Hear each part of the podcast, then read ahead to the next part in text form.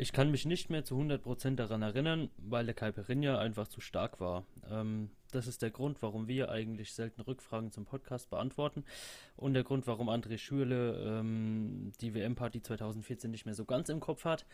Aber deswegen treffen wir uns auch immer wieder zu einer neuen Folge und da ist heute mal wieder der Jonas dabei. Ja, servus. Schön, also ja, schon lange her, dass wir eine neue Folge aufgenommen haben, ne? Also ja, ja letzten, Wahnsinn. Letzten Montag, aber gefühlt war es deutlich länger, fand ich. ja. Top Satz, ey. Wir haben ja, auch nicht, wir ähm, haben auch nicht so viel kommuniziert am Wochenende, also weil ich halt die ganze Zeit unterwegs war auch. Aber das, deswegen kommt es einem vielleicht zu lange vor. Oder mir zumindest. Ja, weil man nicht so den, den gewohnten äh, ja, Fußball-Dünnschiss gegenseitig sich kommuniziert hat, ne? Ja, er ging ja auch nicht anders. Ich habe ja nichts gesehen wieder am Wochenende außerhalb. Ja, du musstest ja mal wieder professionell ja. sein. Ja, professionell. ja, war schon, war schon ganz witzig, muss man schon sagen. Also, ja. War schon schön. Ja, glaube ich. Ähm, es ist ja auch interessant, gerade weil du ja wirklich so diese Geschichte von Donnerstag bis Sonntag verfolgen konntest, noch mit Sandro Schwarz. Und wir haben ihn ja praktisch die letzten äh, drei Tage im Amt nochmal irgendwie, also verfolgt die ganze Zeit. Donnerstag hatten wir den, den Dreh von The Zone aus. Äh, Freitag hatten wir die Pressesprecherin, mit der wir oder der wir ein paar, Fragen stellen konnten. Samstag das Spiel mit anschließender Pressekonferenz und Sonntag wurde er dann ja, ja entlassen, ne? Ja. Und da möchte ich dich jetzt wirklich öffentlich an den Pranger stellen. Hättest du einfach mit deiner These das Maul gehalten wäre vielleicht überhaupt gar keiner geflogen, ja. Aber du musstest es wieder jinxen und zack sind drei Leute weg, ne? Ja, ist schon, ist echt krass. Also eigentlich sind es ja vier. Also du ja. hast jetzt nur die Trainer, aber Armin Fee ist ja, ja genau. auch noch jetzt noch geflogen. Ich muss ehrlich sagen, äh, das ist alles ein bisschen aus dem Ruder gelaufen die letzten Wochen. Also wo kam das auf einmal her? Also Kovac, selbst das konnte ich nicht so richtig verstehen irgendwie. Äh, dann, ja, Bayer Lords, da fand ich extrem schade. Nach dem starken Auftritt, äh, den die Ho Kölner gegen Hoffenheim da hingelegt haben, fand ich, ich fand es ein super Spiel von Köln. Die haben starkes Pressing gespielt, äh, Spielweise war, ich sag mal, 70 Minuten wirklich zufriedenstellend. Und dann schmeißt man den abends, also am nächsten Tag raus. Also wir haben es, oder abends noch, ich weiß es gar nicht mehr, aber wir haben es nicht wirklich verstanden, sind wir ehrlich. Also ich habe ja einen Köln-Fan im Kurs und auch der hat gesagt, also eigentlich hättest du ihn nach dem Spiel behalten müssen, weil du äh, in der 90. plus 8 nochmal einen Elfmeter gegen dich bekommst, der meiner Ansicht nach schon diskutabel ist. Aber ja, ja. So, so ist das halt, ne? Ja, ich, ich finde, wie du sagst, das ist halt schon krass, weil man da wirklich die Reaktion der Mannschaft gesehen hat, dass man, dass man sich da reinhauen will. Ähm, ja, aber im Endeffekt, ja. was soll's, ne? Also ändert jetzt im Nachhinein auch nichts mehr dran.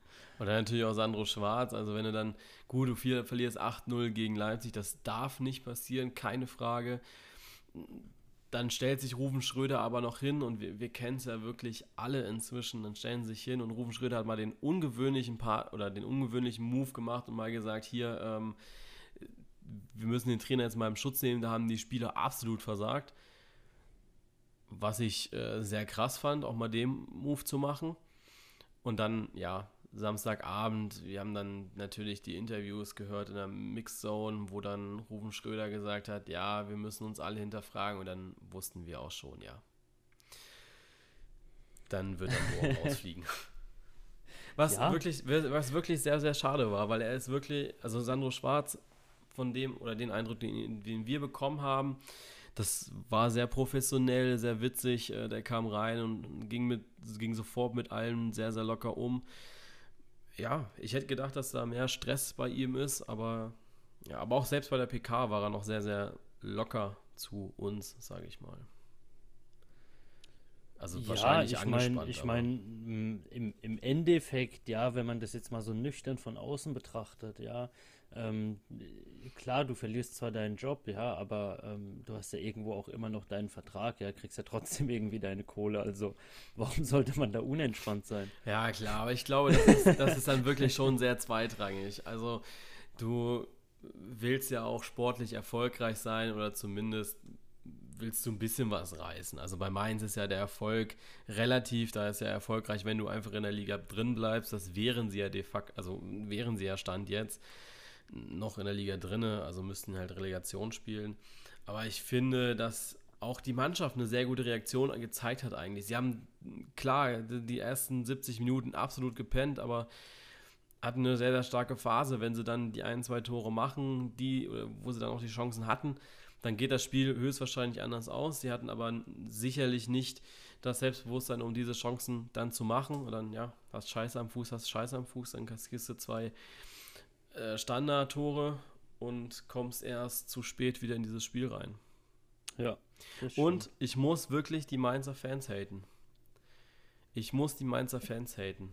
Ich habe ja wirklich gedacht, das Schlimmste, was ich erlebt habe im Stadion, war Wolfsburg. Nicht mehr ja. das Schlimmste. Boah, da muss ja schon einiges vorgefallen sein. Nein, also jetzt mal ganz ehrlich, peinlich. Absolut peinlich. Ich verstehe das voll und ganz. Man verliert 6 zu 2. Äh, man, Entschuldigung, ich war schon, war schon zwei Sätze weiter. Man verliert 8 zu 0 gegen Leipzig. Man liegt 3-0 hinten. Oder noch nicht mal zu dem Zeitpunkt. Man liegt 1-0 hinten. Und es kommt von den Rängen nichts. Wir saßen auf der Seite von den Unionern, aber halt auf der, ja, also, wie, wie kann man das sagen? Auf der, auf der rechten Seite, also zwischen uns war praktisch der komplette Block zwischen uns und Union. Und ich hatte die ganze Zeit die Unioner im Ohr. Und egal was war, es war Totenstille. Aus Mainzer Block kam gar nichts die ganzen, äh, ja, keine Ahnung, Event-Fans, wenn es es überhaupt in Mainz gibt, nichts gemacht auf unserer Tribüne und haben sich dann gewundert, warum mein Kurs auf einmal äh, Union supportet, ja, und wollten dann da rumpöbeln. Dann war es auch so, dass sie dann, gut, keine Frage, ich glaube, zur Halbzeit stand es 1, 1 zu 0, ich weiß es gerade nicht. Wo sehe ich das denn hier? Äh, zur Halbzeit schon, ja. stand es 2-0. Zur Halbzeit stand es 2-0. Und dann haben die Fans von außen, klar, die, die wollten eine Reaktion sehen und haben gerufen, äh, wir wollen euch kämpfen sehen. Keine Frage, die Reaktion musste geliefert werden. Dann kam das 3-0 blöderweise. Aber ab da an hat die Mannschaft schon irgendwie was gezeigt. Und spätestens, ja, nach zwei, drei Torchancen und noch dem Tor von Unisivo musst du eigentlich als Fangruppe denken, hey, da passiert noch was. Und ich habe dann nur so gedacht, ich habe dann nur so spaßeshalber gesagt, hey, pass auf, die machen das jetzt noch 3-3 am Ende. Und ich glaube, gefühlt war ich der Einzige im Stadion, der das gedacht hatte. Und ich finde, als Ultras oder als Fangruppe, die ihre Mannschaft immer supporten wollen, muss genauso denken. Wenn jetzt das 3-1 fällt 10 Minuten vor Schluss, wir schaffen die Sensation und wir hängen alles rein, die Spieler hängen alles rein. Aber die Spieler haben dann alles reingehangen, die Fans, die sind, ja, keine Ahnung, was die gemacht haben. Die haben Däumchen gedreht, weiß ich nicht. Ah, ganz schlecht. Furchtbar. Wirklich furchtbar. Und wir waren alle sehr enttäuscht. Und da spreche ich nicht nur aus meiner Sicht, sondern wirklich mein, mein kompletter Kurs, der das so gesehen hat. Und vielleicht sind wir auch ein bisschen verwöhnt durch unsere Fangruppierungen, also Schalke, Köln, äh, Stuttgart. Ja. Habe ich nicht verstanden. Leider. Ja, gut, gab es irgendwie so eine ähm, Aktion oder sowas. Ich nee, meine, nix. Wäre natürlich total, total sinnlos, aber nix. hätte ja sein können. Nix. Ne? Ich finde auch ganz ehrlich, solche Aktionen haben im Abstiegskampf nichts zu suchen. Im Abstiegskampf, da musst du deine Mannschaft supporten und da ist egal, wie sie am letzten Spieltag gespielt haben, da musst du jetzt die Reaktion einfordern. Und die Spieler haben eine Reaktion gezeigt in der ersten halben Stunde. Die haben eine richtig gute Phase gehabt und die Fans hat es überhaupt nicht gejuckt. Und das finde ich schade, weil also ich finde, die Fans brauchen oder ja, doch, die Fans brauchen einfach so ein bisschen Fingerspitzengefühl, wann da irgendwie was geht. Und dann müssen sie halt ihre oder ja, ihre Power auch aufs Feld übertragen. Und das haben ja die Fans halt gar nicht geschafft, finde ich. Ja. Ja, stimmt schon. Also ich bin da voll auf deiner Seite, dass man halt einfach irgendwie ähm, ja als Fan schon irgendwo so ein bisschen die Mannschaft dann nach vorne pushen sollte, ja. Also ich meine, wie, wie viele Spieler haben es bisher immer wieder gesagt, dass halt gerade noch in Deutschland ähm, die Fankultur so gelebt wird und dass das auf dem Platz halt auch wirklich ankommt. Ähm, und wenn dann halt wirklich gar nichts ankommt und man merkt, dass selbst zu Hause nur die Gästefans irgendwie lauter sind oder sowas. Ich glaube so, auch, auch wenn, wenn viele immer sagen, das ist Bullshit, ich glaube, im, im eigenen Kopf des Spielers macht das schon einiges aus. Ja, auf jeden Fall. Und es hat, es hat schon, äh, fing schon viel früher an. Ähm, normalerweise, ich weiß nicht, wie es in Gladbach ist, ähm, in Stuttgart ist es so, dass die Gästeausstellung ähm, ganz nüchtern runtergerattert wird. Dann heißt das ja, Raphael, Giek, Raphael Gikiewicz, Trimmel und, und, und, und, und. Ja, genau. Bei Mainz war es bei diesem Spiel so, dass der Stadionsprecher Raphael gesagt hat und die Union-Fans Gikiewicz rufen konnten. Da hast du gedacht, jo Leute, also Gastfreundschaft in allen Ehren, aber so ein bisschen Psychologie muss ja auch schon drin sein. Ja, ist halt echt so. hol, hol die Gästefans mit sowas nicht ab. Bring die mit sowas nicht ins Spiel. Ja. Und dann, das Schlimme war einfach, dass die Gästefans bei der Aufstellung lauter waren als die Heimfans. Ich, ah, ja, ich habe gedacht, passiert. Leute, was ist denn mit euch kaputt? Es ist doch unglaublich. Das ist so der Moment, das ist so, in Stuttgart sind das so die ersten Momente, wo du als Fan denkst, yo, jetzt gleich geht's los. Und diesen Moment ja. hat Main, haben die Mainz-Fans komplett verpasst. Ich kann natürlich immer nur von diesem einen Spiel sprechen. Ich weiß nicht, wie das äh, letztes Jahr war oder die letzten äh, paar Heimspiele, wo sie gespielt haben. Aber das war wirklich schlimm, was ich gesehen habe. Und gehört habe. Also gehört habe ich nichts, ich habe es gesehen. Ja, es war schlimm, dass du nichts gehört hast. ja, echt so. Echt so. Ja, aber ich weiß nicht. Also ich war, boah, wann war ich das letzte Mal in Mainz im Stadion? Das ist schon ein Stück weit her. Also ich möchte jetzt sagen, vielleicht fünf Jahre oder so, ja. warst du, warst du schon in der Opel Arena? Äh, ja, war ich schon. Ähm, war damals eigentlich eine relativ coole Aktion, weil ich da über einen Fanclub, äh, die hatten eine Wanderung angeboten, dass man von Darmstadt aus über zwei Tage durch irgendwelche Weinberge mit, mit äh, ordentlich viel an Verköstigung nach Mainz wandert, halt immer mit einem kleinen Hotel zwischendrin. Und ähm, es war damals das entscheidende Spiel, ob Gladbach wieder Europapokal spielt oder nicht.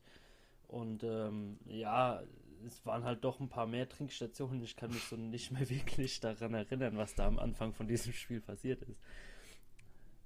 Ja, ich muss sagen, im, im Rahmen von meinem Stadion war ich ja auch irgendwie da und habe mir dann ähm, so von der Parkmöglichkeiten und so weiter, das alles so ein bisschen angeschaut. Ich muss sagen, äh, Parken richtig gut, wenn du am Unicampus bist. Ähm, hat, hat, gut funktioniert.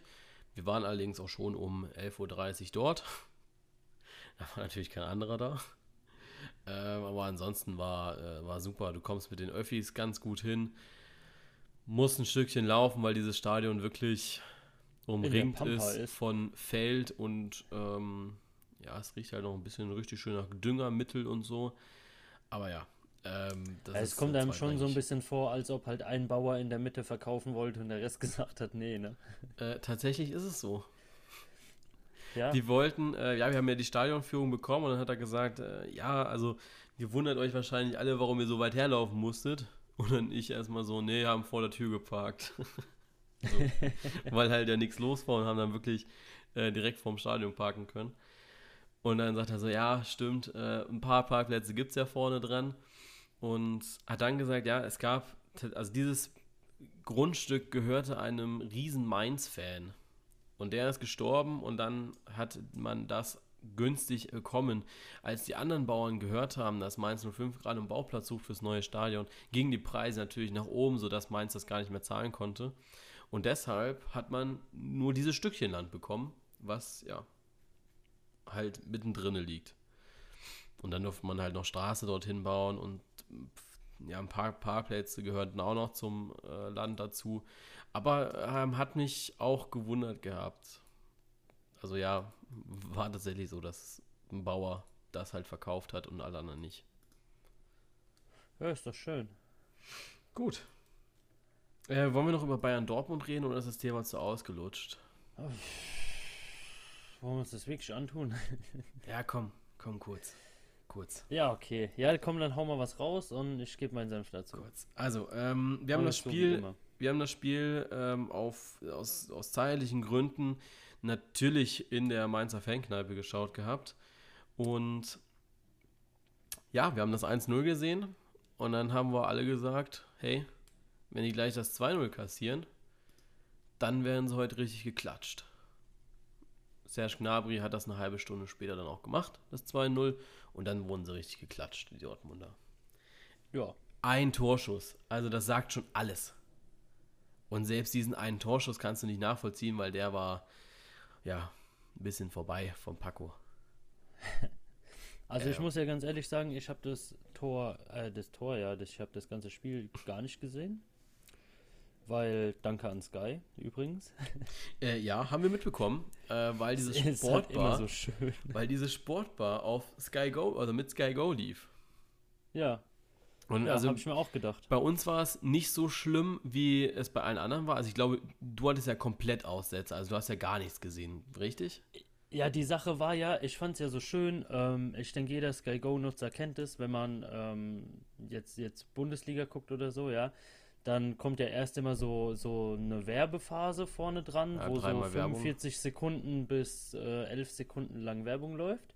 Und die lief 1A sofort in HD-Qualität und was weiß ich was und danach ging es einfach nicht mehr. Also die haben es ja geschissen gekriegt, ihre verdammte scheiß Werbung da einzublenden. Und das Spiel halt irgendwie nicht, ne? Ja, also bei uns war es nicht ganz so schlimm. Also wir hatten zwischendrin mal ein paar Bildaussetzer und Tonaussetzer, wobei Ton natürlich relativ war, weil es in der Sportbar recht laut war. Aber ja, Bild war zwischendrin so, dass die Bayern-Fans gesagt haben, hey Alter, äh, gleich mache ich hier Sky Go an, ja. Hätte nichts gebracht im Nachhinein. Also wir haben so das Ausmaß gar nicht erst mitbekommen gehabt, also halt erst äh, am Sonntag, wo wir dann alle zu Hause waren. Oder wo ich dann zu Hause ja. habe ich das gesehen. Ja, ja nee. Es, es, ging halt wirklich gar nichts bei mir. Äh, was ich halt immer sehr schade. bemerkenswert finde bei Borussia Dortmund, äh, die wichtigen Spiele können sie nicht. Also ja. gar nicht. Was, was ist, ist los? mittlerweile halt echt eine Krankheit, ne? Ja, aber was, was ist los? Warum funktioniert das nicht? Also, du gehst dahin und man muss ja auch einfach mal sagen, dass die Aufstellung, na, ich sag mal, war okay. Ne? Ich bin nicht davon überzeugt, Mario Götze in die Sturmspitze zu tun. Und ich bin auch, ja, von Nico Schulz schwer enttäuscht beim BVB auch. Und auch Brandt und Hazard sind für mich. Ja, von den Transfers, das hatten wir jetzt auch schon äh, vor ein paar Folgen, bin ich maßlos enttäuscht, weil sie überhaupt nicht einschlagen oder überhaupt nicht existent ja, man, sind. man bleibt aber halt generell so voll hinter sich zurück. Ja, ja. also es ist ja, ähm, es ist ja jetzt nicht nur in dem Spiel so gewesen, es ist ja eigentlich nee, schon die ganze Zeit nee. so die Krankheit, dass Dortmund da ähm, ja die Kacke nicht mehr auf den Platz kriegt. Ja, es ist. Und, boah, es ist schon verdammt schwer. Also, äh, da jetzt noch groß irgendwie was Positives auch gerade aus dem letzten Spiel gegen München zu sehen, da muss man schon ganz schön tief graben, ohne Mist. Ja, für mich ist das kein, also da, da kann Bayern noch so schlecht drauf sein. Äh, die vier Tore machen sie alle Male und sie können froh sein, die Dortmunder, dass es nur bei 4-0 geblieben ist. Bin ich ja. ganz ehrlich. Also das ja, ist. Muss äh, man auch so ehrlich sein. Also da hat man sich äh, ja schlechter verkauft als, glaube ich, alle anderen Mannschaften, die da gegen Bayern spielen. Ja, und wenn du dir anschaust, wie die Bayern die letzten Spiele verbracht haben in der Bundesliga, dann ja, musst du dich als Borussia Dortmund schon fragen, hey, was war da los mit uns? Weil du siehst dann so, ja, Union, äh, knappes Ding, Frankfurt gewinnt, Augsburg unentschieden, Hoffenheim äh, gewinnt gegen die Mannschaft, Paderborn auch ein absoluter Fight gewesen. Also das letzte klare Spiel war gegen Köln. Ne? Und das ja. war äh, der fünfte Spieltag, ja. Also dazwischen, ja, ging ja, ja, dazwischen ging ja gar nichts eigentlich. Ja. Außer bei Dortmund, ne? Ja, es, es ist halt immer schwer. Also, ähm, ich habe auch mit, mit wieder einigen Bayern-Fans gerade vor dem Spiel auch immer mal wieder so ein bisschen, ähm, ja, so ein bisschen Smalltalk darüber gehabt. Und es waren schon einige dabei, die wirklich auch gesagt haben, ah ja, ähm, die hauen wir weg. Und ich hm. mir immer noch so gedacht habe, ja, okay, klar, dann denkt es halt, ne? Aber ja, es ist wirklich so gekommen, ohne Mist. Ja. Also es ist, Dortmund ist definitiv im Moment der Lieblingsgegner von Bayern München. Ganz ehrlich, ähm, Dortmund muss auf jeden Fall einen Stürmer kaufen im, im Sommer, äh, im Winter. Also die nächste ja, Transferperiode Stürmer muss. Aber ja. der Stürmer bringt dann aber auch nur was, wenn das Spiel nach vorne ein bisschen mehr zukriegt, ne? Also Ja, aber ich, ich frage mich halt immer, wer soll vorne die Tore machen? Also wem gibst du mal den Ball, um den Ball festzumachen, ihn dann zu verteilen, nochmal auf die Außen und dann dazustehen im richtigen Moment, um es zu machen. Oder wenn du siehst, dass das 1-0 von Bayern, wo Lewandowski überragend sich diesen Platz, diesen Platz ausnutzt. Klar, Pavard muss das auch sehen von außen. Die Qualität hat Dortmund allerdings auch, ne, dass da draußen einer steht und dann sieht, wo der freie Raum ist. Aber es läuft halt keiner rein. Den, den Kopfball, den hätte Mario Götze niemals, wäre Mario Götze niemals so gelaufen, den Laufweg. Hätte den niemals so gemacht. Paco, Alcacer, boah, schwierig, weiß ich nicht, keine Ahnung, ob er das macht. Aber sie brauchen einfach einen, der vorne die Dinge auch mal, ja, der Laufwege ja, so, sieht. So ein, und so ein Alassane Player, ne? Ja. Ja, der ist aber leider nicht zu haben. Noch nicht, ne? Der Preis. Ja, regelt. mal gucken. Man muss auch sagen, ja.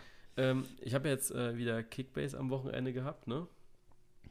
Und ich habe mich schon gefreut gehabt, dass Benzebaini getroffen hat weil ich den ja auch in meinem Team habe seit äh, neuestem. Oh, das ist ja schön. Und dann kriegt der Darksack einfach gelb-rot. Tja. Wegen einer unglaublich dämlichen Aktion. Und ich ja, so wirklich so. Und ich dann Mist. so gedacht habe, ey, Alter, was ist denn jetzt dein Problem? Ja, lass ihn doch, lauf ihn doch einfach aus. Äh, Ende der Geschichte ist einfach, dass Benze Baini halt nur 184 Punkte bekommen hat an diesem Spieltag, aber wahrscheinlich durch diese gelb-rote Karte auch ordentlich äh, weniger bekommen hat nochmal. Ja, der hat halt richtig Bock gehabt, ne? Das hat man schon gesehen. Ja, also wie der da reingesprungen ist. Ich habe gedacht, das Boah. ist jetzt nicht sein Ernst. Das ist nicht sein Ernst. aber Tyram hat wieder geliefert. Hat ja, zwar jetzt, glaube ich, nur einen Punkt mehr. Ja, einen Punkt mehr als Benze Baini. Aber naja. Ja, aber da muss man sagen, er hat aber nicht mal selber getroffen, ne? Genau, äh, nur der Assist. Ja. ja. Aber jetzt auch schon das dritte Spiel in Folge mit einem Assist. Also Tyram ist äh, sehr, sehr wichtig bei Gladbach. Ja, auf jeden Fall. Aber generell, also wenn ich sehe, ähm, dass auch gerade in Gladbach im Moment eigentlich eher so die, die äh, Notfalltruppe spielt immer wieder, ja, also man hat ja so seine wirkliche Stammelf hat man ja seltenst zusammen im Borussia Park. Ähm, also Hut ab, was da mannschaftlich zusammengewachsen ist. Hätte ich Anfang der Saison auf gar keinen Fall so gedacht. Ja, ich, ich finde auch einfach, dass ihr eine, eine recht, also echt gute Truppe zusammenbekommen habt. Die ist, gefällt mir wirklich sehr. Äh, Hermann funktioniert super wieder. Also jetzt, nachdem ja. er, ich glaube, er war ja verletzt die ganze Zeit jetzt auch vorher, oder? Ja, er hat einfach äh, wenig Spielchance bekommen. Ja. ja aber jetzt äh, auch sehr, sehr wichtig ist wieder. Bin mal gespannt. Ja, im, im, Moment ist ja wirklich jeder wichtig, ja, weil ähm, es haut ja irgendwie jedes Spiel mal wieder ein, zwei Stück raus. Jetzt wieder ein Verletzten mit Janschke ja. und äh, Laszlo Benes und boah. Also was da trotzdem irgendwie zusammengewachsen ist. Ich meine, gut, die, die äh, späten Tore in der Europa League und ähm, ja, dass es doch in den ein oder anderen Situationen doch mal ganz ja. glücklich gelaufen ist. Es gibt schon Moralbonus, klar, aber ähm, da als Trainer in kürzester Zeit wirklich nochmal das Team so zusammenzubringen, dass man sieht, jeder kämpft für den anderen. Also da gehört schon, glaube ich, einiges dazu. Und da hat mich Marco Rose auch nach anfänglicher großer Skepsis ähm, doch mehr als von sich überzeugt. Gut, ähm, gehen wir. Eins möchte ich noch abhaken. Äh, einmal, äh, heute ist das, also wir nehmen am Montag auf, heute ist das DFB-Trio rausgekommen für die anstehende Europameisterschaft in Europa. Also ich hätte jetzt das Land eigentlich gesagt, aber dadurch, dass wir kein Land haben, mm. sondern es in ganz Europa stattfindet, äh, ja. Weißt du, an was mich das erinnert? Hm? Fällt mir gerade ein. Ähm, kennst du diese, diese ganz normalen Standard HM-T-Shirts für Frauen? Diese weißen mit den schwarzen Streifen? Ja. Sieht ungefähr haargenauso aus. ich muss echt sagen, ich finde es sehr unspektakulär wieder. Was ja, ich, wieder? Also, also ich muss ganz ehrlich sagen, ich finde es nicht schön. Ich also finde es gar nicht mein äh, Fall. Zu, zu schlicht und auch irgendwie, also wieder, ja. Ja, gerade in der Zeit, wo die farbigen 80er im Moment wiederkommen, ja, also. Ja. Hm. Ich denke, da könnte man schon so ein bisschen eher so mit dem modischen Trend gehen, ja. Zumal man ja eigentlich sowieso alle zwei Jahre oder jedes Jahr ein neues Trikot rausbringt. Eben. Und dann sind wir auch schon äh, beim Thema auch irgendwie. Ich habe mich ja vorhin dann bei, bei Social Media, bei Instagram, ein bisschen über den Preis geäußert. Also ich finde, 140 äh, Euro waren es, glaube ich. äh, das Authentic-Trikot ja. und 90 Euro das Trikot für die normalen Leute, sage ich mal. Ich finde das sehr happig. Und ich habe mich mit den hohen Trikotpreisen, also das ist ja beim Verein nicht anders. Ja, jeder Verein, also da, wenn du, ich glaube, bei 70, 80 Euro bist, dann bist du schon billig bei den Vereinen. Und ja. dann kommentiert Adidas das Bild vom DFB mit, äh, ja, ein Trikot, Trikot für jeden Mann. Und dann dachte ich so, ja Leute, also 90 Euro ist sicherlich nicht für jedermann. Das ist für ja. gut verdienende Leute. Also das ist, ist nichts. Ja. Das kaufst du dir nicht einfach mal so zur WM.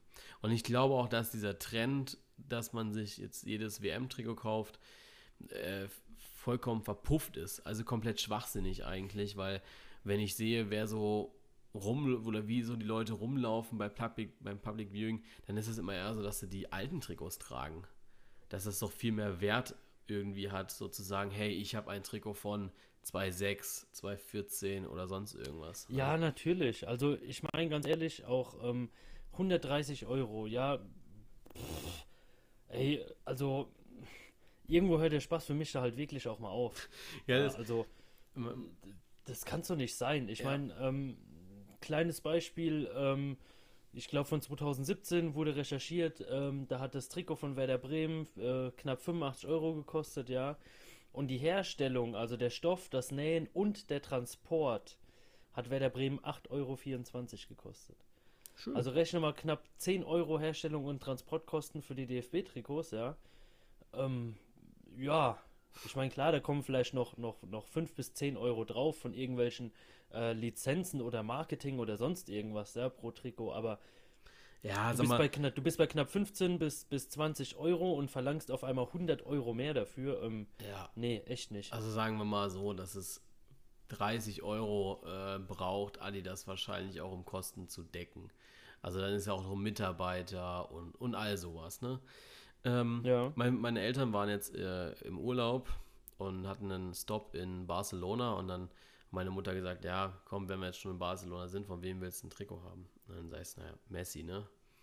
Mhm. Und dann gucken sie so, Messi-Trikot, 190 Euro.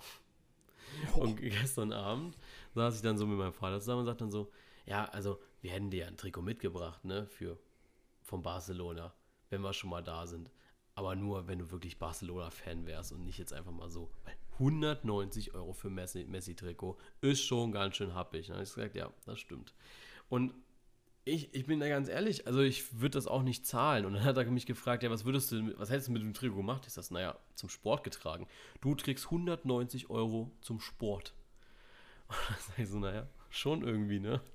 Also, an die Wand denken ja, tue ich mir nicht. Ich meine, ganz, ganz ehrlich, was macht man denn mit den Trikots? Ja, ja also, anziehen. Ähm, ja, entweder man zieht sie halt wirklich an zum Sport, ja, ähm, oder man geht damit zum Public Viewing und säuft, ja, und dann kriegt das Ding sowieso bestimmt wieder irgendwo ein Brandloch, ja. Echt so. Oder einer kippt Bier drüber oder sonstigen oder Scheiß, ja, also.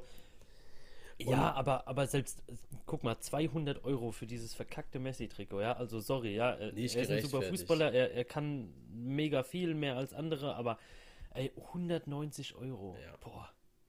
Dafür, dann, das ist mehr, als ich für Essen im Monat ausgebe, glaube ich. Das ist mehr, als ich überhaupt im Monat ausgebe. ähm, und dann hat einer geschrieben in diesem Fragesticker, es war komplett weg vom Thema wieder, aber ist egal, ich bin dankbar für dieses Kommentar.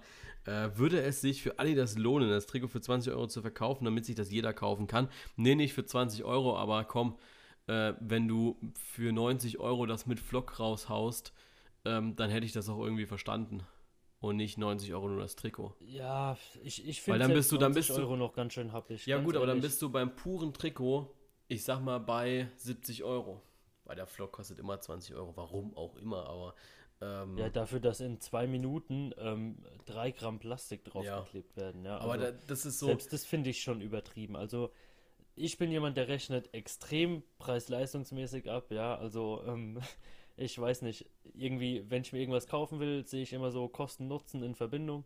Und wenn das Ding einfach keinen Nutzen hat, dann kann ich das noch so geil ja. finden, aber dann wird immer die Vernunft entscheiden und ich werde sagen, nee, Mann, das ist mir echt nicht wert. Und selbst 90 Euro für ein Fußballtrikot sind mir echt zu teuer. Mag vielleicht daran liegen, dass ich weiß, wie ich mit umgehen würde, ja, dass dann halt trotzdem gegrätscht wird, auch auf dem Ascheplatz, ne? Aber echt nicht, ohne Mist. Also ich, ich finde 60, 70 Euro ist gerade noch so okay, ja, weißt du, dann hat man seine Ausgaben gedeckt, hat das Doppelte an Ausgaben an Gewinn gemacht, ja, und gut ist, aber ey, echt nicht. Also, der, der, der, der nee, da fehlt es mir vollkommen. Ja. Auch so schön, äh, was ich gerade hier lese, ähm, was der DFB sagt, Fußball ist der Kit der Gesellschaft. Es ist das letzte Lagerfeuer. Was der DFB macht, neues Heimtrikot, 89,95 Euro. Ja, ist aber wirklich es ist so. so äh, nah an der Basis ist das nicht wirklich, ne? Ähm, naja. Ist, ist ja auch egal, ne? Ist egal. Ja. Äh, Kann man eh nichts dran ändern. Jetzt haben wir hier eine Stunde schon gelabert, äh, eine halbe Stunde. Und jetzt müssen wir auch mal zu den äh, Thesen kommen. Weil wir haben ja. auch Community-Thesen bekommen. Nach, nach Aufforderung natürlich. Also, äh, Schön, ja. dass du es dazu sagen musstest. Aber äh, du darfst anfangen mit deiner ersten steilen These. Ähm, ja, steile These 1. Ähm, Hansi Flick bleibt nicht länger als bis in die Sommerpause beim FC Bayern als Cheftrainer. Die ist aber flach. Ja, ich weiß nicht. Also ähm, laut Aussagen von, gut, ich meine, wer sich auf Uli Hoeneß seine Aussagen verlässt, ja gut, okay, ja. Aber ähm, ja, wurde ja des Öfteren jetzt schon darauf spekuliert, dass man ähm, mit ihm erstmal weiter zusammenarbeiten möchte. Ja, also ich denke, ähm, Flick wird jetzt so bis zur Winterpause planen und dann werden sie nach der oder im neuen Jahr bekannt geben, dass Flick bis Ende der Saison machen wird. Und dann äh, werden sie Ende des Ende der Spielzeit einen neuen Trainer vorstellen. Wer das ist, keine Ahnung. Ich denke mal, dass sie da auf Ten Hag warten werden weil Flick macht das gut. Da besteht gerade halt keine Not irgendwie. Ähm, die Spieler sind jetzt alle wieder auf Null gesetzt, sodass sich keiner beschweren kann, sodass keiner sagen kann, hier, wir wollen jetzt irgendwie äh, neuen Trainer, wir sind nicht mehr auf Seiten des Trainers.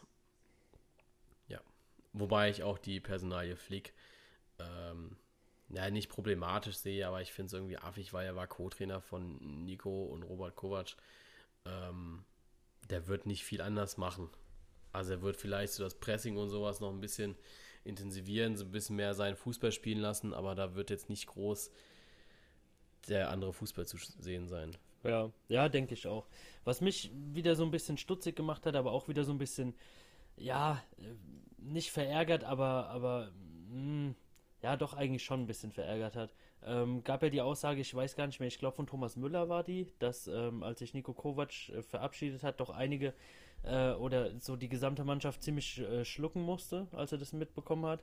Und jetzt von Hoeneß gesagt wird, dass es doch einige gab, die in der Mannschaft gegen ihn gespielt haben. Also ja, du weißt eigentlich ganz genau, ja. es ist Thomas Müller gewesen. Ne? Also ich meine, keiner hat in den letzten Wochen so viel Terz gemacht um seine Position wie Thomas Müller.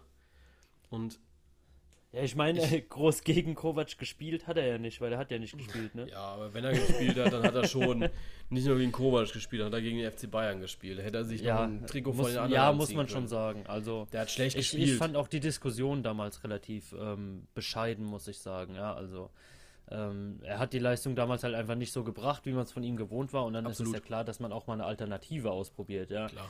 Und, ja. und Coutinho hat halt auch keine Leistung gebracht, deswegen ist dann auch wahrscheinlich, ist die Diskussion auch erst aufgekommen, weil wenn natürlich der Spieler äh, draußen gelassen wird, der jetzt schon seit 100 Jahren beim Verein ist, dann kommt der Neue mit Coutinho und der funktioniert aber auch nicht. Ja, dann da fragst ja. du natürlich, warum wird der denn draußen gelassen, der so eine treue Seele ist. Dann wird er weggeredet zu irgendwelchen anderen Vereinen, aber du denkst dir dann so im Nachhinein, naja, wer hätte da sonst spielen sollen? Naja. Ja, ist halt wirklich was so, ich, ne? Was ich beim FC Bayern aber auch immer sehr, sehr interessant finde, ja. Die haben keinen Innenverteidiger, ja. Und das halt unabhängig jetzt von meiner Kickbase-Aufstellung. Die haben keinen Innenverteidiger und kommen nicht auf die Idee, einen Spieler von der U23, U19 hochzuholen. Einfach mal zu sagen, ey komm, pass auf, es ist Piräus, ja es ist Piräus. Du spielst jetzt halt einfach mal das Champions League-Spiel. Ja, ja. Bei Bayern kann da ja nicht viel passieren. Das ist ein Spieler, den du da reinsetzt und der wird ja auch irgendwie Fußball spielen können. Warum ja. stellt man nicht so einen talentierten Spieler wie Lukas May mal auf? Warum macht man das nicht beim FC Bayern? Das ist das, was mich stört. Dann, nee, dann tu mal lieber Alaba in die Innenverteidigung. Leute, ja, es, doch, es, ist schon nix, fragwürdig. Das, das ne? hat doch nichts mit, mit Kaderplanung zu tun und zu sagen, hey, komm, äh, Ja, wenn man wir haben vier so ein, Außenverteidiger oder sowas, ne? Wir haben vier Außenverteidiger, die alle auch Innenverteidiger spielen können. Das ist, das ist ja überhaupt nicht Sinn der Sache. Ja, natürlich nicht. Aber muss ich auch da wieder sehen, ähm, oder, oder besser gesagt, muss ich da auch wieder sagen, dass es doch sehr viele Bayern-Fans gibt, die auch im Moment genau das kritisieren. Dass man sagt, man hat einfach beim Bayern sich total verplant und muss jetzt wieder irgendwelche Bauernopfer bringen um nach außen hin quasi eine Pseudoreaktion zu zeigen. Ja, ich verstehe einfach nicht, warum man nicht einfach da auch diese Innenverteidiger bringt, die von U19 auch mal hochzieht. Weil die, so, so bringst du keine Talente hervor. Ja. Jetzt stell dir mal vor, Lukas May hätte gespielt gegen äh, Piräus, hätte da einen guten Eindruck hinterlassen, hätte man gesagt, okay, komm, pass auf, das hat gut funktioniert. Du spielst am Samstag gegen Dortmund, funktioniert es nach 45 Minuten nicht, nehmen wir dich runter, Alaba geht in die Mitte hätte, hättest du das so nach außen kommuniziert, oder nicht nach außen, sondern äh, intern mit den Spielern kommuniziert, alles okay, wäre alles okay, glaube ich. Und nach außen hättest du gezeigt, hey, komm, pass auf, äh, wir fördern auch Talente und kaufen sie nicht nur ein. Nee, man kauft sie halt nur ein. Du hast als äh, Spieler beim FC Bayern U20 keine Chance, wenn du aus der eigenen Jugend kommst, glaube ich. Ja, es, es verwundert halt auch immer wieder, weil man ja sieht, dass es bei anderen äh, Mannschaften, muss ich jetzt einfach schon wieder mal Gladbach als Vorbild nehmen, dass es da einfach funktioniert. Also da, ja. da spielt ein Louis John Bayer, ähm, der, der seine Teileinsätze bekommt, ähm, ein Wahnsinnsfußball spielt, eine wahnsinnige Abgeklärtheit dadurch bekommt, weil er sich einfach an das Geschäft gewöhnen kann, ja. Ähm, man hat Marco Reus genau auf diese Art und Weise groß rausgebracht, hat da durch einen Haufen Geld verdient, womit sich der Verein aufbauen konnte, ja. Ich meine, Geld spielt bei den Bayern eher weniger so die Rolle, aber ähm, ja, selbst so, vielleicht kriegt man irgendwann mal diesen einen 100 Millionen Euro Mann aus dem eigenen Verein raus, ja. ja? Also im Moment werden ja Transfersummen gezahlt wie sonst was. Ja, warum gibt man nicht einfach irgendwie so die Chance? Und wenn man ihn dann halt verkauft oder sowas, wenn er einem selber nicht passt, und ein anderer zahlt noch 40 Millionen dafür, ist doch auch okay. Aber Jugendförderung bei den Bayern gerät im Moment ganz schön ins Hintertreffen, ja. muss man schon sagen. Und dann kaufen wir noch einen Spieler wie Cuisance ein und dann, ja. Hast du übrigens mitbekommen, der ist jetzt auch aus der U23 äh, suspendiert worden. Warum das denn? Weil er, weil er gar nicht Spielplatz bekommen hat. Nee, weil er zu spät gekommen ist. Aber bei dem läuft es oh. im Moment oh. richtig. ja, komm. Zweite These, Lukas. ja, wir bleiben so ein bisschen ähm, beim FC Bayern. Ähm, eigentlich wollte ich dir dazu eine Frage stellen, aber ich sag, äh, ich gebe dir einfach eine These und du kannst ja dann quasi wie auf eine Frage drauf antworten. Ähm, Nico Kovacs nächste Trainerstation ist außerhalb der Bundesliga. Hm. Ja, kann ich mir vorstellen, weil ich mir nicht vorstellen kann, wo er sonst spielen könnte. Also wenn Ganz genau das war mein Gedanke. Ähm, Also, oder wo er trainieren könnte. Also jetzt, ja, schauen wir mal drauf. Hertha vielleicht. Ist ja so, so Berliner Junge, glaube ich auch. Meine ich. Ja, aber, aber glaubst du wirklich in der Situation, dass man einen äh, Trainer jetzt feuern sollte, müsste? Oder? Nö, nö, wir haben ja nur über die nächste Trainerstation gesprochen. Wir haben ja nicht gesagt, wann die ist. Das kann ja auch in zwei Jahren sein. Also Nico kriegt da jetzt, glaube ich, noch, hat er einen Vertrag bis in zwei Jahren. Also der kann sich ja jetzt auf die Malediven absetzen und erstmal ein bisschen Urlaub machen. Ja, die Sache ist, ganz ehrlich, ich würde es halt genauso machen. Gell? Ich bin da so ein Arschloch, ich würde es genauso machen. äh, nee, also Hertha könnte ich mir vorstellen, weil er da, glaube ich, einen persönlichen Bezug zu hat. Aber dann wird es schwierig. Also. Ja, ich meine, er, er, hat ja so Dienst. quasi seine, seine Herzensstation Frankfurt ja schon gehabt, ne? Mhm. Ähm, jetzt gut, Bayern war so die, die nächstgrößere Alternative und ja, jetzt fehlt es halt dann einfach so, ne? Also ich, ich kann ihn mir halt wirklich nirgends anders groß vorstellen. Dortmund? Nee. Glaube nee. ich nicht. Nee. Ja, nee.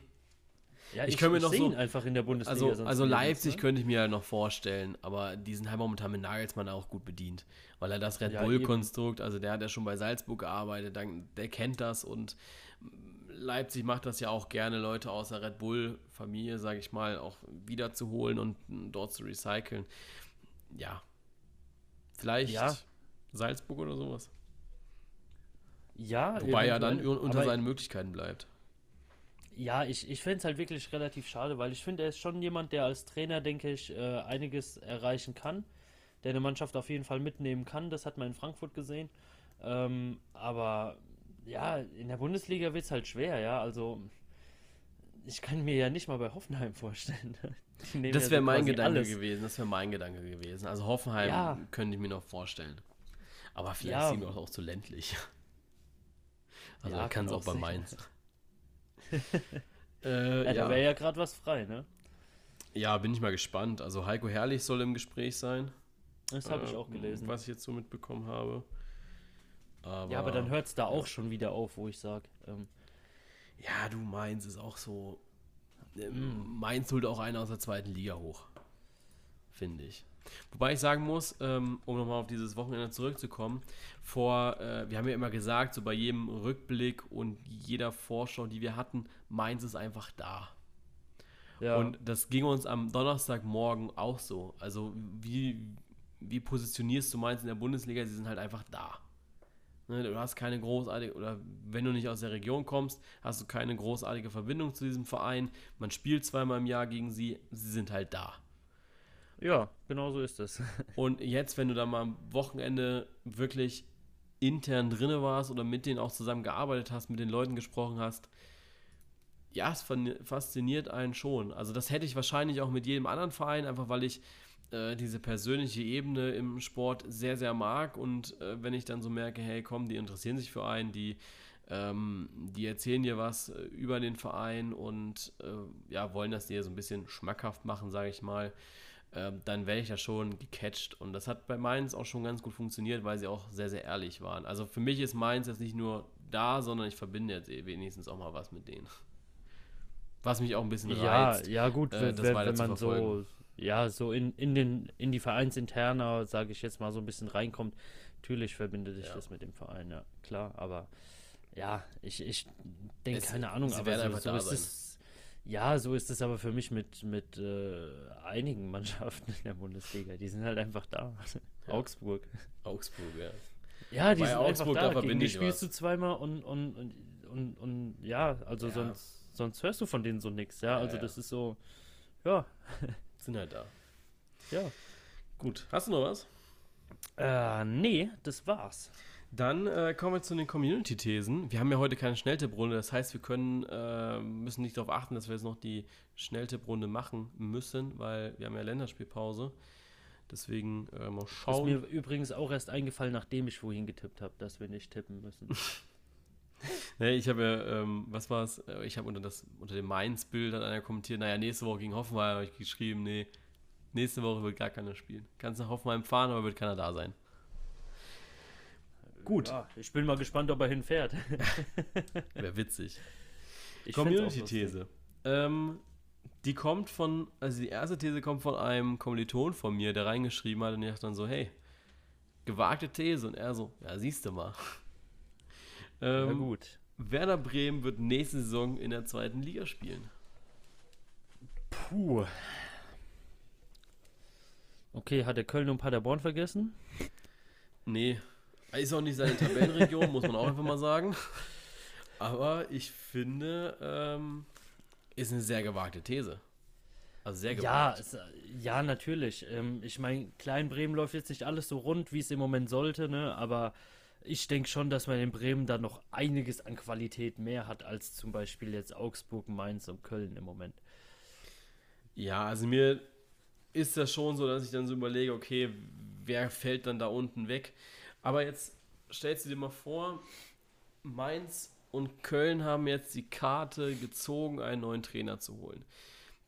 Bei Köln, die haben Qualität, die haben absolut Qualität das zu erreichen, also den Klassenhalt zu erreichen. Und Mainz auch irgendwie. Also das sind keine Mannschaften, die jetzt irgendwie schlecht sind. Und Werder Bremen hat einfach momentan null Lauf. Die haben, also die haben null positiven Lauf. Die haben einen absolut, absolut Negativlauf. Und ich finde, wenn du einmal in so diesem Abwärtsstrudel drinne bist, dann ist es schwer rauszukommen. Und wenn du jetzt, ja, jetzt nehmen wir einfach mal an, Mainz punktet unerwartet übernächste Woche Freitag gegen Hoffenheim, Köln punktet auf einmal, dann wird das schon eng, weil ähm, ja, dann bist du drinne. Ne? Du bist ja auch nur ja. zwei Punkte vom Abstiegskampf entfernt. Ja, klar. Also, ähm, dass, dass Bremen jetzt so ein, so ein bisschen irgendwie über die Fans auch den ähm, Abstiegskampf da ausgerufen hat, kann ich äh, vollkommen verstehen. Und ja, ist halt im Moment auch eine Scheißzeit, das einzuschätzen. Ja, also äh, kann, kann, ja selbst in Bremen noch viel passieren bis zur Winterpause. Ja, klar. Also ich denke, ähm, gerade das, wie, wie jetzt auch so die ähm, Stimmung unter den Fans ist, ja. Also man, man ist ja schon irgendwo so ein Stück weit auch unzufrieden mit Florian Kohlfeld, ja. Echt? Ähm, das habe ich, ja, jetzt, also, hab ich jetzt nicht mitbekommen. Ja, ich habe mir ähm, wirklich die, die Kommentare unter der, ich glaube, es war von der Sportschau oder vom Kicker. Ich weiß es nicht mehr, welches Instagram-Posting es war, aber ich habe mir wirklich die Kommentare mal drunter durchgelesen, ja. Und es gab ganz viele Stimmen von Bremer Fans, die gesagt haben, ja, man spielt immer nur denselben Mist, kassiert die Standardtore und am Ende kommen irgendwelche dummen Ausreden. Okay, krass. Und es war eigentlich so 90% von dem, was aus Bremer Seite kommentiert worden ist. Da war ich auch stark verwundert, weil ich es echt nicht so gedacht hätte. Aber ähm, ja, wenn man sich dann auch wirklich mal so die Interviews zu den letzteren Ergebnissen anschaut, ähm, kann man es schon nachvollziehen. Ja. Ja, also ich, äh, es ist extrem schwierig, glaube ich, da das Ganze irgendwie mitzuverfolgen. Ähm, aber äh, für Bremen wird es jetzt nicht einfacher. Die spielen gegen Schalke als nächstes. Mainz, ja, ich denke, richtungsweisend für Bremen ist auf jeden Fall jetzt äh, äh, die, die, die letzte Zeit, äh, die letzten äh, fünf Spiele haben wir noch. Sechs Spiele, sechs Spiele, sechs ne? Spiele. 17. ja. Äh, letzten sechs Spiele bis zur Winterpause sind da auf jeden Fall richtungsweisend. Werden nicht einfach, spielst gegen Schalke, dann Wolfsburg. Wolfsburg weiß nicht, wie sie dann drauf sind. Ja, das ähm, ist ja ähm, auch so ein bisschen Wundertüte. Ja, absolut. Äh, Paderborn, das musst du gewinnen. Dann ja, München. aber das hast du auch noch nicht so easy gewonnen. Ne? Nein, also keine, auch wenn Paderborn da ganz unten steht, ist es immer eine Mannschaft, die Klar. dich mal ganz schnell überrennt und dann legst du 2-0 hinten. Keine Frage, aber jetzt einfach so von der, von der Brisanz her musst du das gewinnen, um einfach Abstand zu gewinnen. Dann spielst du gegen München, dann zu Hause gegen Mainz musst du auch gewinnen und dann gegen Köln musst du auch gewinnen. Das, ja. Die haben halt einfach Punkte liegen lassen gegen Düsseldorf ganz am Anfang der, der, der Saison. Ähm, gut, dann haben sie Punkte geholt gegen äh, Dortmund und Frankfurt, 2-2 jeweils, die, glaube ich, nicht eingeplant waren, also zumindest die von Dortmund nicht. Ähm, die haben ganz schön oft unentschieden gespielt, ne? Ja, sag ich doch. ja, gut, dann liegt es vielleicht einfach auch daran, dass sie nicht gewinnen. Also ging wenn du mit 1 zu führst gegen die Hertha, hättest du das gewinnen können. 2-2 gegen Leverkusen, was war da los? Und Freiburg, ja gut, Freiburg habe ich gesehen, äh, die können halt einfach keine Standards, die Bremer. Ja. Aber ja, das, das er ist hat mir jetzt am Wochenende ja auch wieder gesehen. Ne? Ja. Aber das ist so, äh, es ist gefährlich unten, unten drinne. Und wenn Bremen sich jetzt nicht zusammenreißt, dann wird das enge. Dann wird das eng. Ja. ja. Und dann wird auch Florian Kofeld wackeln. Ne? Ja, gut, ich meine, du wartest jetzt auch seit sieben Spielen in der Bundesliga mal wieder auf einen Sieg, ne? Klar. Ist halt auch mies. Schwer. Apropos wackeln, sind wir beim nächsten, bei der nächsten Community-These, äh, die ich rausgesucht habe. Ich, ja, ich habe zwei rausgesucht. Ähm, ich hätte noch mehr raussuchen können, aber die anderen waren mir ein bisschen zu flach. Ja, so von wegen Gladbach Herbstmeister, ja, äh, sind vier Punkte auf Leipzig, Bayern und Freiburg. Ich sehe jetzt nur die Bayern, die da irgendwie nochmal reingrätschen könnten. Ähm, aber in. Ja, gut, gegen Bayern spielst du ja aber auch noch, ne? Ja, also, klar. Äh, der Vier-Punkte-Puffer kann natürlich auch äh, schnell vorbei sein, sein. Oder du könntest halt einen Sieben-Punkte-Puffer draus machen. Ja, aber sind wir ehrlich, äh, ob sie das jetzt werden oder nicht, ähm, sie haben eine super Hinrunde gespielt bis hierhin, ne? Eben, ähm, eben. Also. Da ist Egal, die Herbstmeisterschaft. Was zählt ist die Rückrunde. Genau, also die Herbstmeisterschaft ist ja, äh, interessiert niemanden. Hier kannst du ja auch nichts für kaufen. Richtig. So, gehen wir in die nächste These und das ist die äh, These: Favre fliegt nach der Länderspielpause.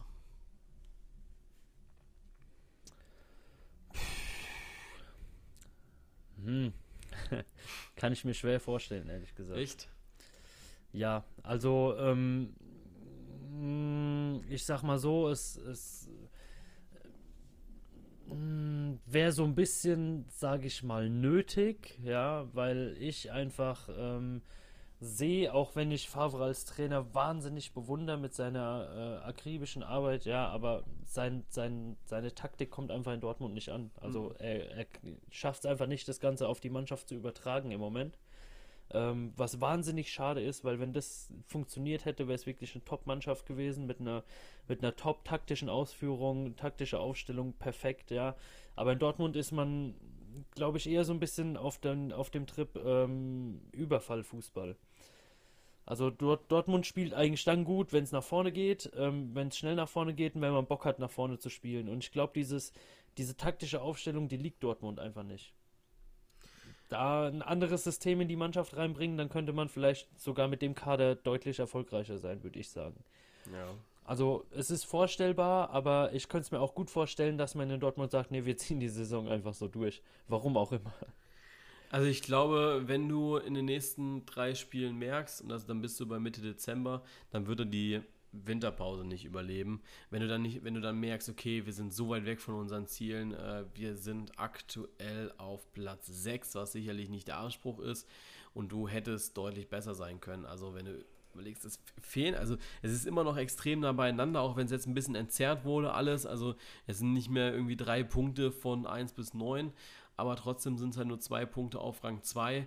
Und die hättest du holen können äh, in dem Spiel gegen Freiburg, gegen Bremen, gegen Frankfurt. Äh, Union hätte nicht sein dürfen. Ja, das sind so Spiele, wo ich sage, ja, holst du da neun Punkte, dann bist du mit 28 Punkten Erster. Ne? Ja, ich, ich denke halt so, der beste Vergleich ist, wenn du das Spiel ähm, Inter Mailand siehst, die erste gegen die zweite Halbzeit, die erste Halbzeit deutlich taktisch geprägt. Ähm, eigentlich so, so derselbe Grundgedanke, wie man ähm, gegen München aufgetreten ist, ja.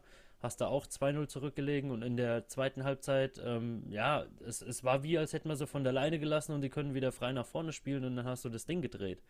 Ja. Also ich glaube halt wirklich, dass diese taktische Ausrichtung Borussia Dortmund im Moment echt nicht liegt.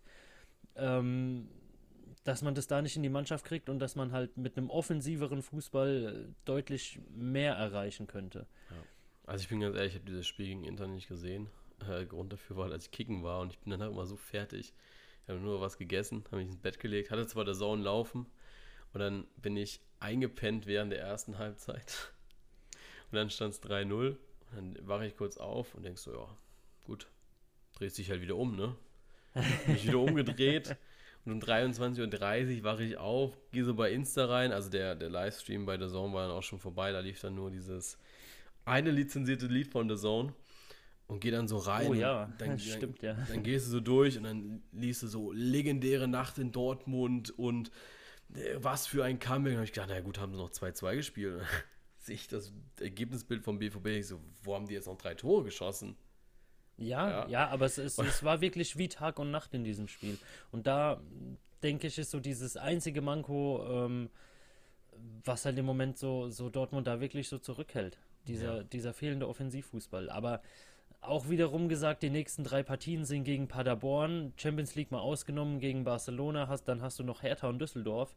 Ähm, also, wenn man da verkackt, dann glaube ich aber wirklich, dass man über den Trainer nachdenkt. Ja. Also, ich glaube, du musst schon nach dem 20.12., naja, nicht direkt nach dem 20.12., naja, sagen wir mal, das war nach Weihnachten, musste man halt einfach mal drüber nachdenken, ob Lucien Favre noch der richtige Trainer für Borussia Dortmund ist. Ich muss ehrlich sagen, nein. Ich finde ihn überhaupt nicht passend zu Dortmund aktuell. Und ja. ähm, wenn du dir anschaust, dass sie jetzt einfach schon Jahr scheiß Fußball spielen, da musst du halt die ja, Die, die Sache ist halt aber auch, du hast jetzt nicht so auf dem Papier zumindest nicht so das Restprogramm, ja. Aber wie gesagt, du Nein, hast äh, äh, Paderborn, Hertha, Düsseldorf, ist dankbar. dann kommt noch Mainz. Ist dankbar. Also Gut, dann nächsten, hast du das Spiel gegen Leipzig, Hoffenheim, Augsburg und Köln. Also, ja, aber die nächsten vier Spiele, die müssen sitzen. Also du spielst Paderborn, ja, Hertha, Düsseldorf, Mainz, die müssen, das müssen ja. äh, zwölf Punkte sein. Ja. ja. Was du gegen Leipzig und Hoffenheim machst, ist ein Gradmesser. Das, ja. die Punkte musst ja, du natürlich selbst, auch holen. Selbst Hoffenheim, die sind im Moment auch nicht so in Form, ne? Also fünf ähm, Siege in fünf Spielen, ne? Ja, aber ja.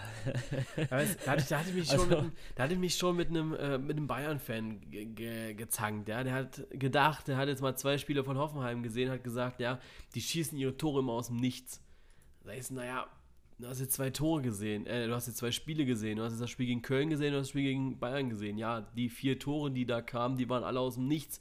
Aber wenn du die Spiele vorher anschaust, dann, oder generell die Saison, dann siehst du, dass sie für jedes Tor auch irgendwie geackert haben, ne? Und dann hat er gesagt, ja, aber, das heißt nichts aber, du solltest einfach mal, also, ne, einfach mal auch gucken, was du ja, sagst, wenn du, wenn ist, du, du hast halt aber auch wieder so Spiele drin wie Hoffenheim-Freiburg oder Hoffenheim-Gladbach, ja, wo ähm, ein Team auf dem Platz war, das ja. definitiv überhaupt nicht in die Partie gefunden hat. Ja, also Keine Frage. Ich wenn glaube, die Konstanz so bleibt, auf jeden Fall ein Gradmesser. Falls man da wieder hin zurückfällt, wo man war, dann ja. Ich glaube aber, dass, dass so dieses Bayern-Spiel einfach eine Wende war, weil sie da was Neues ausprobiert haben und da haben sie gemerkt, hey, das funktioniert. Und wenn sowas funktioniert, ja, ja dann ziehst du durch. Ja. ja, also Sieg gegen die Bayern ist äh, natürlich ist ein Wendepunkt. Ja. Ne? Gut, dann gehen wir noch zu einem äh, Fall in der zweiten Bundesliga. Ja, aktueller Fall wurde es heute, weil äh, Wien Wiesbaden Einspruch eingelegt hat gegen ein Tor, gegen eine Entscheidung, die der Video Assistant Referee getroffen hat. Ähm, es handelt sich um das Spiel Dresden gegen Wien Wiesbaden. Dresden war im Angriff, der Ball in Tor aus der Wiesbadener. Die Flanke wurde aber noch reingeschlagen von Dresden. Es wurde nicht auf Abschluss entschieden, sondern auf Weiterlaufen. Also faktisch, dass, es, dass der Ball nicht im Aus war. Wen kann dann im Konter das Tor erzielen? Und der Videoassistent nimmt es zurück, weil der Ball vorher im Tor aus war auf Seite der Wiesbadener. Also wurde praktisch erst Dresden ein Vorteil gewährt. Dann kam Wiesbaden zum Konter und dann war vorbei. Ja. Ähm, dagegen wird er, oder haben sie jetzt Tor, äh, haben sie jetzt Einspruch eingelegt. Ähm, ich habe nicht den kompletten Artikel gelesen, das muss man auch einfach mal kurz sagen. Aber ich finde, wenn wir jetzt anfangen, also ja, das ist eine klare Fehlentscheidung, keine Frage. Äh, für mich, die haben da vorne einen Vorteil Dresden laufen lassen und wenn sie es da nicht pfeifen, ähm, dann, dann darfst du jetzt aber nicht die, darfst du nicht die Wiesbadener benachteiligen, finde ich. Ja. Also das, das geht nicht, weil das war einfach eine, eine dumme Aktion von Dresden. Es ging zum Vorteil von Dresden. Und ja, dann fangen sie da irgendwie an, äh, jetzt eine ja, Sache, ein Tor zurückzunehmen, wo mit Wiesbaden oder mit dessen Verschulden Wiesbaden gar nichts zu tun hatte. Auf der anderen Seite muss man natürlich auch sagen, wenn es jede Mannschaft anfängt hier zu reklamieren, hey, äh, da war eine Fehlentscheidung und auf äh, das Ergebnis anfechtet, dann wird das, glaube ich, noch ein bisschen verkopfter in der Bundesliga. Ja, ich, ich finde es halt ehrlich gesagt nicht so wirklich durchsetzbar, weil ja ähm, Dresden das Tor nicht gemacht hat. Ja, also ich denke, wenn das Tor von Dresden gefallen wäre, dann wäre die Überprüfung auch definitiv anders ausgegangen. Ja, aber dann wäre es halt extrem ärgerlich, dass man das dann halt so spät zurückzieht, ja. Aber ähm, und, und dann halt nicht gleich abpfeift irgendwie aber du darfst ja auch wiederum erst eingreifen, wenn die nächste Spielunterbrechung stattfindet. Wenn die halt durch ein Tor ist, dann ist es halt so, ja.